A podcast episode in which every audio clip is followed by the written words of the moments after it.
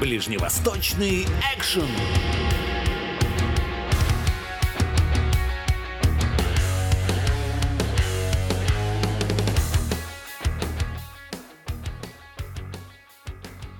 Шалом, everybody! Мы рады вас приветствовать в новом выпуске подкаста «Ближневосточный экшен». С вами Дан и Карина, как обычно. И сегодня мы расскажем про супер трогательное, супер смешное и супер грустное кино про молодую пару. Точнее, даже не так, про пару молодоженов. Фильм на иврите в оригинале называется «Эхат Балев».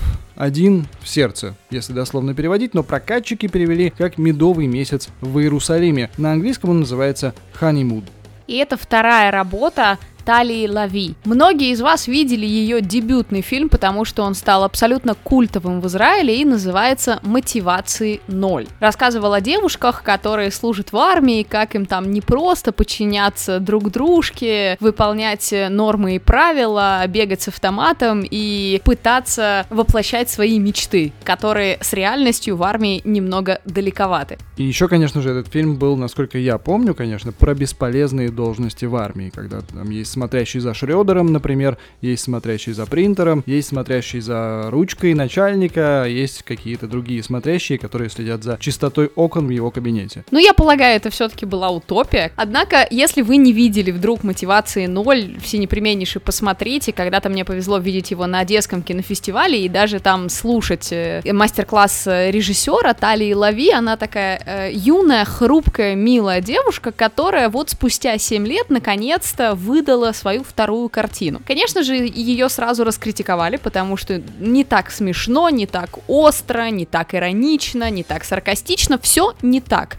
Хотя на самом деле, скажу я вам, фильм получился. По нашему субъективному мнению, конечно. Мы ходили э, на парное свидание в день любви по еврейскому календарю Тубе Ав, и это было, ну, супер трогательно. А сейчас мы расскажем вам, почему вам надо посмотреть этот фильм, тем более, что у вас уже есть такая возможность. Удивительно, но факт. Обычно израильское кино очень долго не выкладывают в интернет, потому что нет удачной возможности его украсть, но тут как-то у ребят получилось. Так что медовый месяц в Иерусалиме вам в ленту. Не могу сказать то же самое про перевод, конечно, поискать стоит какой-то вариант с субтитрами, но если невозможно найти с субтитрами, то в переводе тоже стоит посмотреть, хотя бы из-за картинки из-за смешного сюжета. Ну, в общем, обо всем по порядку мы сейчас обо всем расскажем. Итак, по синопсису пара молодоженов заселяется в супердорогой люкс любви в центре Иерусалима. Главным героям, которых зовут Ноам и Элинор, страшно повезло, потому что его родители оплатили люкс мечты. И сразу после мероприятия, еще в своих свадебных нарядах, безусловно, они заселяются в этот номер, чтобы предаться любви. Они на пороге договариваются о том, что не будут считать подаренные деньги, не будут ничего планировать, будет просто ночь любви. Что вы думаете, во что превращается эта ночь? Конечно же, в один глобальный скандал. Потому Потому что молодожены наши совершили невероятную ошибку. Нет, не в том, что отказались считать деньги, это было бы забавно, конечно, а в том, что на свадьбу пригласили своих бывших. И таким образом пол вечеринки свадебной. Они следили за тем, что же делают их бывшие и почему они флиртуют друг с другом. В общем, на фоне вот этого разочарования присутствием бывших, вдруг во время приятных, страстных объятий Эленор находит у Нома в пиджаке что-то выпуклое, конверте. Конечно, она со свойственным женщине любопытством начинает расспрашивать, ой, а что это может быть? А что это тебе бывшая подарила, да? Покажи. Конечно, Ноам ломается и не показывает, но в итоге они обнаруживают в пакете кольцо. «Это плохая примета!» — кричит наша невеста в белом платье за миллион денег. «Только я могу подарить тебе кольцо сегодня!» Ну и можете себе представить. Дальше одна неловкая ситуация за другой, одна за другой. Элинор такая вот очень эмоциональная, поэтому если она что-то решила, спорить с ней бесполезно. И, конечно же, молодой муж соглашается, что они поедут отправить это кольцо обратно бывшей девушке. Но, как вы понимаете, если бы они просто приехали и отдали, фильма бы не было. Они выезжают путешествие, которое продлится всю ночь. События этого фильма случаются именно одной ночью, и в этом концептуальная задумка режиссера. Здесь мы видим такую историю, которая напоминает нам, например, гимны разным городам, как были у Вуди Аллена с полночью в Париже, как были у Альмадовра с Барселоной, как были гимны многочисленные Нью-Йорку, великому городу Большого Яблока. Здесь, в столице Израиля, получает такой вот свой гимн. Он не очень поэтический, он скорее такой веселый, смешной, но позволяющий задуматься о прекрасном, о великом и о вечном. Это немаловажно, потому что именно через смех и веселые шутки проще всего донести какой-то глубинный смысл. Все, что мы сейчас расскажем с Кариной, это будет, конечно же, считаться спойлером, но это фильм переживания. Здесь невозможно рассказать заранее все шутки, которые там прозвучат, но вы все равно даже, если услышите эти шутки, будете смеяться искренне или недоумевать, или сочувствовать, сопереживать героям, или умиляться им, их поведению, потому что это магия кино, о которой так любит говорить Карина, и без картинки это уже совсем другая история. Герои всю ночь перемещаются из одного района в другой, другое, и таким образом э, из ленты Талии Лави получается настоящий путеводитель по Иерусалиму, городу Белого Камня. Если вдруг, посмотрев фильм, вы влюбитесь настолько, что поймете, что вам нужно увидеть не только стену плача или храм э, гроба Господня, вам захочется посмотреть на огромную корову, детскую горку, которая создана в виде чудовища коровы. Или, например, вы захотите побродить по таким красивым кварталам, как немецкая колония, Бака, Река или Рехавия со старыми э, домиками из 19 века, э, максимум двухэтажными и черепичными крышами. Это действительно признание в любви городу. Я очень поддерживаю мысль о том, что фильм «Переживание» невозможно э, испортить спойлерами, потому что вы прекрасно понимаете, что если парень с девушкой, нам не важно, что у них было вчера, не важно, что будет завтра, они здесь и сейчас находятся в состоянии опьянения от того, что свадьба вот-вот закончилась, но для него это закончился кошмар, когда когда нужно было танцевать, и все на него смотрели, а для нее это был тот самый день, когда она смогла надеть платье за миллион денег и быть самой-самой-самой красивой и обворожительной. Кстати говоря, их свадебные наряды играют вообще отдельную роль. Вот помимо героев, помимо города, помимо второстепенных персонажей, есть еще и наряды. Так как они путешествуют всю ночь, они так и не успевают сменить свои свадебные наряды, и такое ощущение, что свадьба все еще продолжается, хотя скорее это уже одна большая катастрофа катастрофа, и э, маленький скандал э, по крупицам э, становится все запущеннее и запущеннее. Тут всплывают различные разочарования тем, что в одних отношениях было что-то тут хорошо, что-то здесь, а здесь что-то не совсем. Ну, потому что разница в темпераментах и разница в характерах часто присутствует в отношениях и, и часто замечается персонажами, особенно во время скандалов. Ну, это я вам могу сказать на личном опыте. История, когда скандал становится все запущеннее и запущеннее, напоминает мне рассказ Зощенко про свадьбу. Он, конечно, немножко не в тему, он про другое. Там автор высмеивает э, легкомысленность советских э, граждан, которые э, не рассматривают всерьез институт гражданского брака и женятся женятся и разводятся направо и налево, так вот там э, ситуация, при которой э, женятся два молодых человека спустя три дня после знакомства, и муж не видел жену без пальто и шляпы, поэтому в помещении в свадебном платье он не узнает ее, и из-за этого сначала думает на э, подругу жены, потом думает на мать вообще, и, и в конце концов жениха избивают и силой, силком прям приводят под венец э, в рамках коммунальной квартиры. Одним словом, всю ночь происходит какая-то катавасия. Тут можно можно применить такой термин, как комедия положений, хотя на самом деле смешного в фильме достаточно мало. И э, наши герои, очевидно, тоже не настолько близко знакомы, и они буквально очень быстро поняли, что им надо пожениться, и это каждый раз всплывает из их воспоминаний о прошлой жизни. Когда-то Ноам со своей девушкой долго шел к браку, к бы- с бывшей девушкой, конечно. Когда-то Элинор со своим бывшим киношником долго э, репетировала съемки фильмов и пропадала ночами в киношколе. А, а теперь вот все совсем по-другому. И хорошо ли это, совершенно непонятно. Но я ушла от свадебных нарядов, забыла сказать что-то очень важное. Вот представьте себе, барышня мечтала о платье, которое будет не как у всех, как каждая девочка перед свадьбой, и в течение ночи ее платье становится все грязнее и грязнее, оно постоянно где-то рвется, она где-то цепляется, чуть ли не падает, или даже падает, но, в общем, ее наряд олицетворяет вот это ее внутреннее состояние, когда она ни в чем не уверена уже из всего того, что происходит, и всю ночь она в поисках чего-то, хотя на самом деле все то, что она бы хотела, уже находится рядом с ней. И тут такая вот простая мысль о том, что оглянитесь вокруг, ваше счастье находится рядом, и не надо для этого ехать в соседний поселок.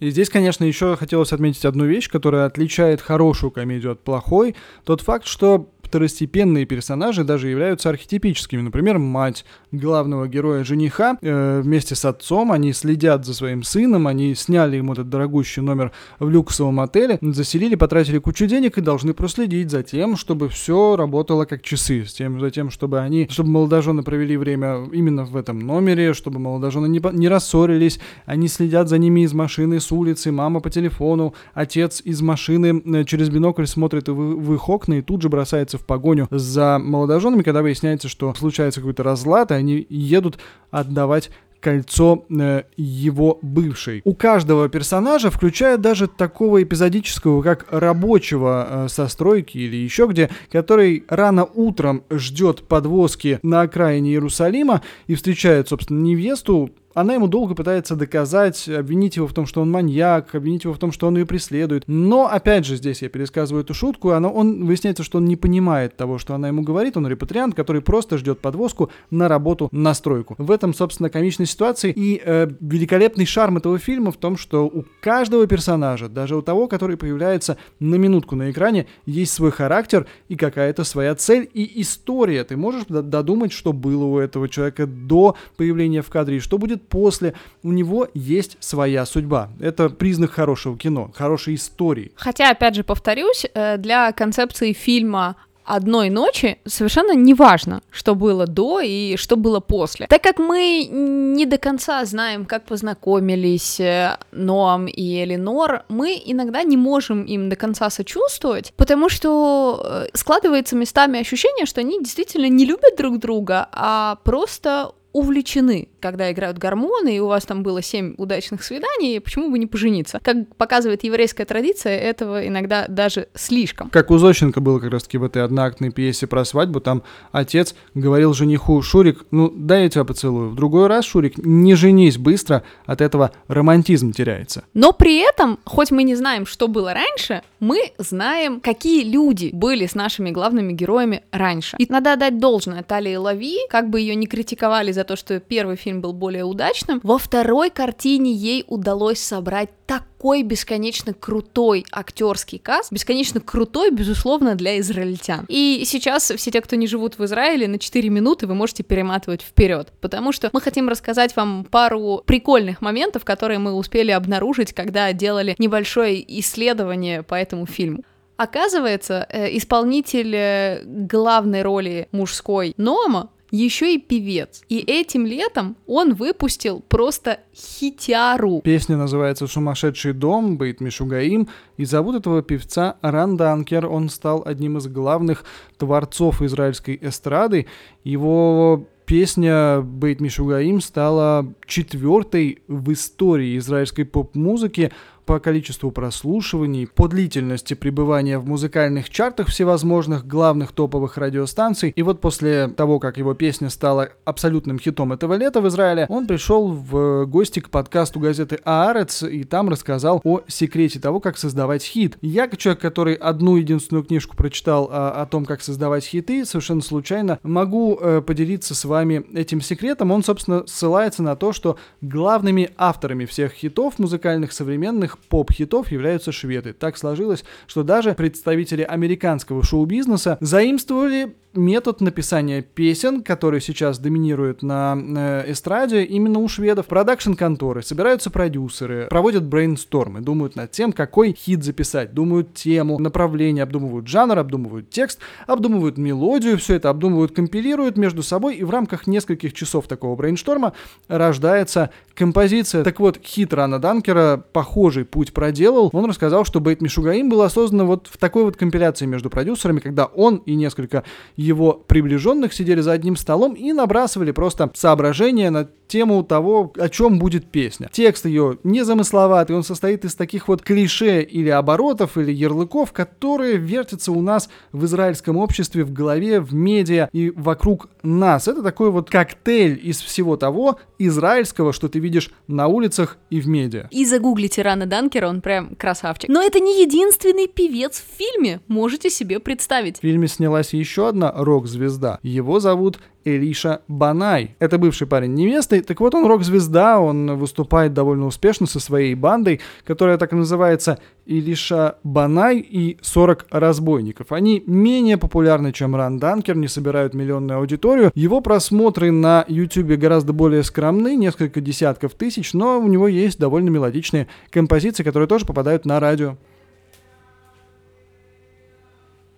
На фоне, кстати говоря, вы можете слышать шабатные песни, поскольку наши соседи религиозные, они соблюдают э, субботу, и сегодня единственное их развлечение — это петь, а наша задача — их перекричать, чтобы вы слышали в подкасте еще и нашу речь. Таким образом, мы видим третью звезду этого подкаста, помимо Рана Данкера и Элиши Баная, есть еще и неизвестный безымянный певец шабатних песен. Кстати, если уже мы заговорили о звездах, то э, в картине снялась еще одна абсолютная звезда израильского кинематографа. Это комедийная актриса Орли Зильбершац Банай, и, как вы поняли по фамилии, она является мамой Элиши Баная, а в фильме она играет маму жениха и просто на ней строится вся комедия этой картины. Представьте себе, она вот такая еврейская мама, которая должна держать на контроле все. Сыночка, а ты покушал? А почему ты вышел из отеля? Там же номер стоит столько тысяч. А где твоя невеста? А почему вы сейчас не вместе? И это настолько юмористически показано, просто космос. Особенно в момент, когда жених совершает тотальную ошибку и соглашается приехать к родителям, чтобы немножечко успокоиться, а тут мама ему и судочки с едой собрала, и фотографию с бывшей показала, говорит, вот эта девочка была чудесная, не то, что твоя актриска нынешняя.